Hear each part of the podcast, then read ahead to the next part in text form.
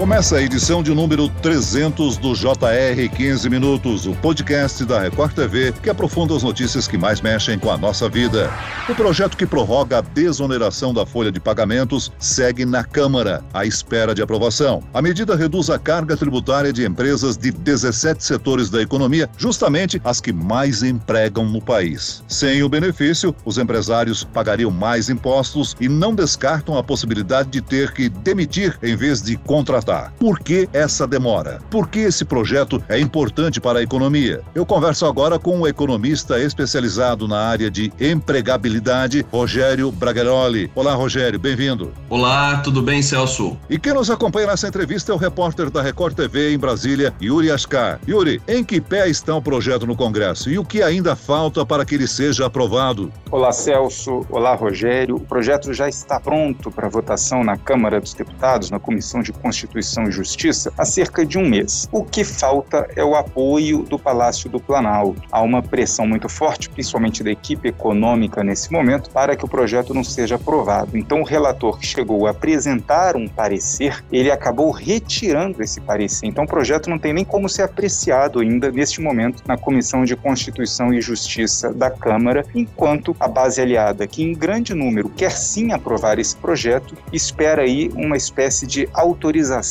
entre aspas, do Palácio do Planalto para que o projeto siga em diante aqui no Congresso Nacional, em especial na Comissão de Constituição e Justiça da Câmara. Agora, nessa segunda-feira, houve uma manifestação de sindicatos de diversos setores a favor da desoneração, Yuri. Olha, exatamente, Celso. Não há um setor sindical, um setor que represente os trabalhadores neste momento que esteja contra esse projeto, por entender que caso não passe o projeto, caso não seja prorrogada a desoneração desses 17 setores, o que vai acontecer de forma instantânea e imediatamente é um desemprego em massa nas empresas desses setores, viu? Agora, Rogério, vamos explicar com detalhes para o nosso ouvinte o que é a desoneração da folha de pagamentos e por que ela é tão importante. Então vamos lá. A desoneração da folha de pagamento, ela não é uma isenção, ela é uma maneira diferente de fazer o cálculo dos pagamentos relacionados ao INSS. Você normalmente paga 20%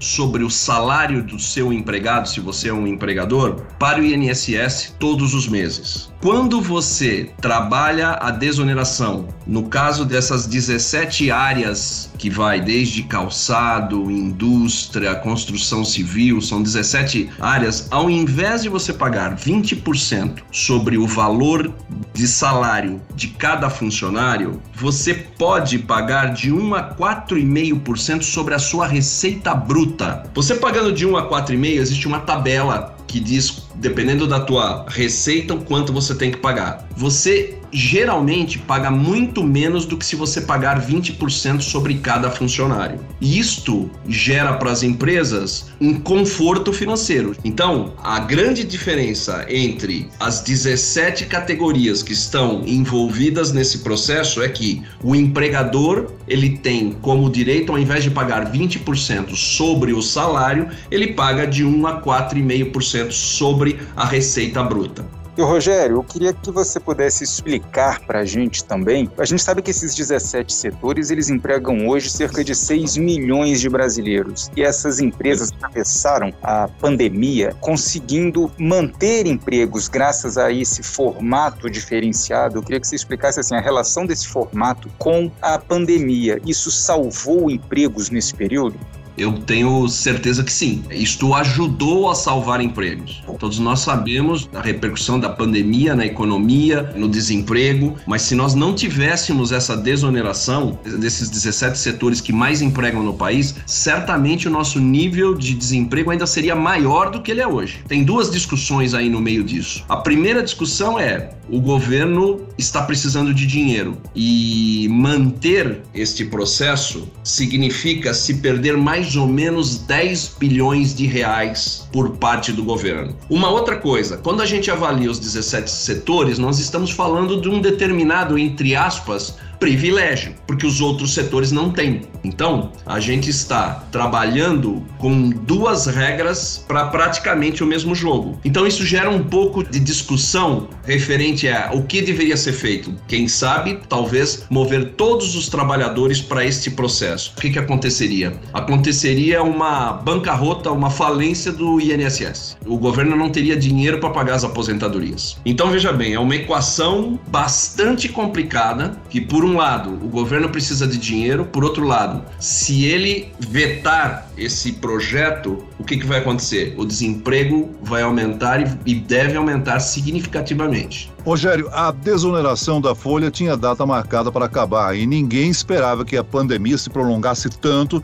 e provocasse todas as consequências que ela trouxe para a economia, né? Por que, que isso não Sim. está sendo levado em conta? A gente não teria o problema aí de aumentar a massa de desempregados no país? Sim, e na verdade, o que a grande maioria do Congresso, inclusive a grande maioria dos trabalhadores, eles querem continuar com isso, porque é uma maneira de você ajudar a evitar o aumento do desemprego. Porque a gente sabe que o desemprego hoje é um problema muito mais complexo do que só a desoneração. Mas se eles cortarem essa desoneração, em alguns casos você pode aumentar o custo do empregador entre 6 a 10%. E Rogério, isso entrou bem na questão aí da polêmica hoje, que é exatamente em torno de que outros setores estão de fora. Então, o que está pegando hoje no Congresso? A proposta da equipe econômica é exatamente essa, de ampliar para todos, mas com uma contrapartida, como por exemplo a aprovação de um novo imposto no estilo da CPMF. Esse é o grande embrólio, né? Tentar ampliar para outros, mas criando alguma fonte de compensação. O que mais o Estado pode fazer fora do programa de desoneração para estimular e não só a criação, como a manutenção de empregos? Eu acho que, em primeiro lugar, é você resolver um problema de receita do governo com um aumento de salário não é muito justo, porque acaba caindo no bolso de todo mundo, né? Então, principalmente, um imposto similar ao da CPMF é um imposto que afeta principalmente o pobre, todo mundo paga. Então, não acho que essa é a melhor solução. A melhor solução seria fazer uma reforma tributária, uma reforma tributária, uma discussão aberta com toda a população, onde houvesse uma discussão de onde ou como você poderia estabelecer uma nova harmonia, uma nova relação de tributos que pudesse satisfazer principalmente a classe menos favorecida e ao mesmo tempo gerar receita para o governo. Não é uma decisão fácil, mas é uma coisa que se está empurrando há mais de dois, três anos. Desde o início da eleição existe a promessa da reforma tributária e nada foi feito até o momento. Então eu acho que a única solução era uma reforma tributária consciente que levasse em consideração, sim, a receita do, do, do governo, mas também esta harmonização não causando problemas para a classe menos favorecida. Ô Rogério, você comentou aí, né? Há muito se fala e se discute sobre a reforma tributária e até agora nada se decidiu. Parece a história do doente que precisa de um remédio, mas fica padecendo e não recebe nenhum medicamento e resta a ele conviver com a doença. A reforma tributária não aliviaria a carga de impostos das empresas sem ser necessária a desoneração da folha de pagamentos? Se fosse uma reforma tributária bem feita, sim. O problema da reforma tributária é o conflito de interesses que existe entre as diversas áreas, né? Então é bastante difícil você falar numa reforma tributária. Por exemplo, quando você fala num. Eu vou dar um exemplo qualquer, vai, num, num imposto para grandes heranças, que para mim, me, socialmente, me parece justo. Mas isso não vai ser aprovado no Congresso. Por quê? Ah, existe uma elite que não vai concordar com esse tipo de coisa. Esse é só um exemplo, mas qualquer tipo de imposto que você vá tentar fazer um equilíbrio dessa, dessa coisa, você vai acabar desprivilegiando alguma área que vai criar problemas. Por isso que não é uma solução fácil, mas é uma solução que tem que ser feita. Da mesma maneira, a reforma administrativa e da mesma maneira que foi feita a reforma das aposentadorias há dois, três anos atrás. É necessário fazer. O governo não tem mais onde tirar dinheiro. A economia está cada vez menor, a economia ficando menor, a receita tributária diminui e o governo cada dia mais precisa de dinheiro. Não tem jeito, precisa se encarar isso de maneira séria. Agora, Rogério, a gente vê que ainda temos muitos modelos em discussão no Congresso, né, em trâmite da reforma tributária, nenhum ainda encontrou ainda essa forma ideal, esse formato aí para salvar os empregos e estimular a criação de empregos. O que, que a gente pode dizer que acontece caso esse projeto que prorroga a desoneração seja barrado, não avance aqui no Congresso? Que consequências a gente pode ter a curto, médio e longo prazo? Eu acho que a consequência é nefasta, né? Apesar disso, pode ser até encarado como um privilégio, porque ele está colocando só 17 setores, mas se você pegar uma massa de 6 milhões ou um pouco mais de 6 milhões, numa situação onde a economia não deve crescer, numa situação de inflação, se você cortar esses, esse subsídio, vai, vamos dizer assim, vamos chamar isso de subsídio, se você cortar isso daí, os empregadores vão começar a mandar a gente embora, porque eles não têm também como arcar com todo esse custo que custa hoje o trabalho no Brasil. O trabalho no Brasil não é só salário, tem uma série de outros fatores que aumentam demais esse custo de mão de obra. Então é, a, a consequência é nefasta, é terrível. Se acontecer isso, provavelmente a gente pode ter 500 mil funcionários a mais na rua e isso vai impactar diretamente no índice de, de desemprego e no índice e vai impactar diretamente, infelizmente, na, na situação econômica do povo brasileiro. É uma situação bastante difícil que eu acredito que no final das contas o Congresso vai conseguir aprovar isso daí. Rogério, você salientou aí o grande número de desempregados no país. Nós podemos dizer que, apesar da perda em arrecadação direta no momento, a longo prazo, o governo não lucra com a desoneração, já que emprega milhares de trabalhadores? Ele deixa de perder, Celso. Ele não lucra porque a economia não cresce. Então, a tributação ela não aumenta, mas ele deixa de perder. Você tem razão. Porque você imagina, é uma bola de neve, né? Se você corta a desoneração, isso gera desemprego. Desemprego gera baixa renda. Baixa renda gera baixo consumo, que gera baixa receita de impostos, entendeu? É uma engrenagem. Hoje, o que a gente precisa? A gente precisa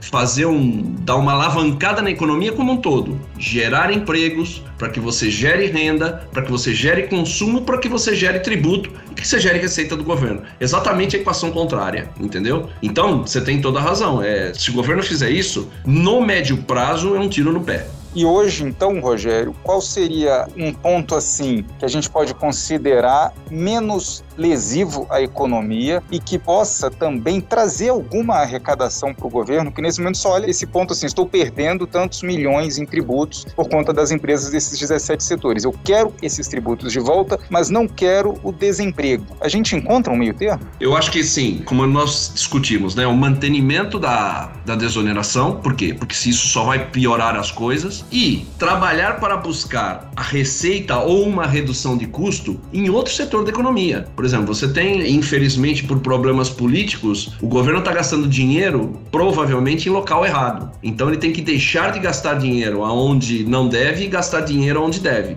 Por isso que eu acredito que a desoneração ela vai vingar, eu acho que o Congresso vai aprovar e o e o presidente não vai ter condições nem políticas de, de, de, vetar, e ele tem que buscar uma outra maneira de ou de reduzir o gasto ou de aumentar a receita. E isso não está sendo uma tarefa fácil para esse governo atual. Rogério, há setores da economia que estão sendo favorecidos devido à pandemia, ou seja, estão faturando mais em função de commodities, por exemplo? Eu acho que o setor agrícola é um setor que está se dando bem, está ganhando por quê? Porque é um setor exportador, o dólar aumenta, a commodity aumenta, então ele ganha dos dois lados. O setor de supermercados na pandemia, eu acho que ganhou bastante dinheiro, por quê? Porque as pessoas precisaram utilizar mais, supermercados estavam sempre cheios, o setor farmacêutico também eu acho que não perdeu tanto. Existem alguns setores, não que se beneficiaram, né? Falar de benefício nessa pandemia não, não é a, a palavra mais correta. Setores que sofreram menos. Agora, quando a gente pegar um setor de serviços, lojas de shopping, setor de turismo, setor aéreo, esse é um setor que, que foi devastado pela pandemia. Existem alguns setores que, que tiveram uma sorte melhor nisso. Agora, aliados do governo discutem a criação de uma nova desoneração para todos os setores da economia, mas que seja permanente. Essa é uma promessa antiga do ministro da Economia, Paulo Guedes. A ideia seria propor uma desoneração ampla, usando como fonte de compensação um novo imposto sobre transações financeiras aos moldes da extinta CPMF. Primeiro, Rogério, isso seria uma boa ideia e é possível que o governo leve a proposta adiante? Olha, eu não sou o especialista tributário, mas assim, a meu ver, você está trocando um imposto pelo outro. No final, quem acaba pagando a conta é o próprio, próprio brasileiro. De novo, eu entendo que teria que se buscar uma reforma tributária e uma reforma administrativa onde você conseguisse buscar alguma arrecadação de imposto mais social e em cima da reforma tributária e principalmente em cima da reforma administrativa buscar uma redução de gasto e evitar esse tipo de imposto, porque o imposto não resolve, né? Eu tô,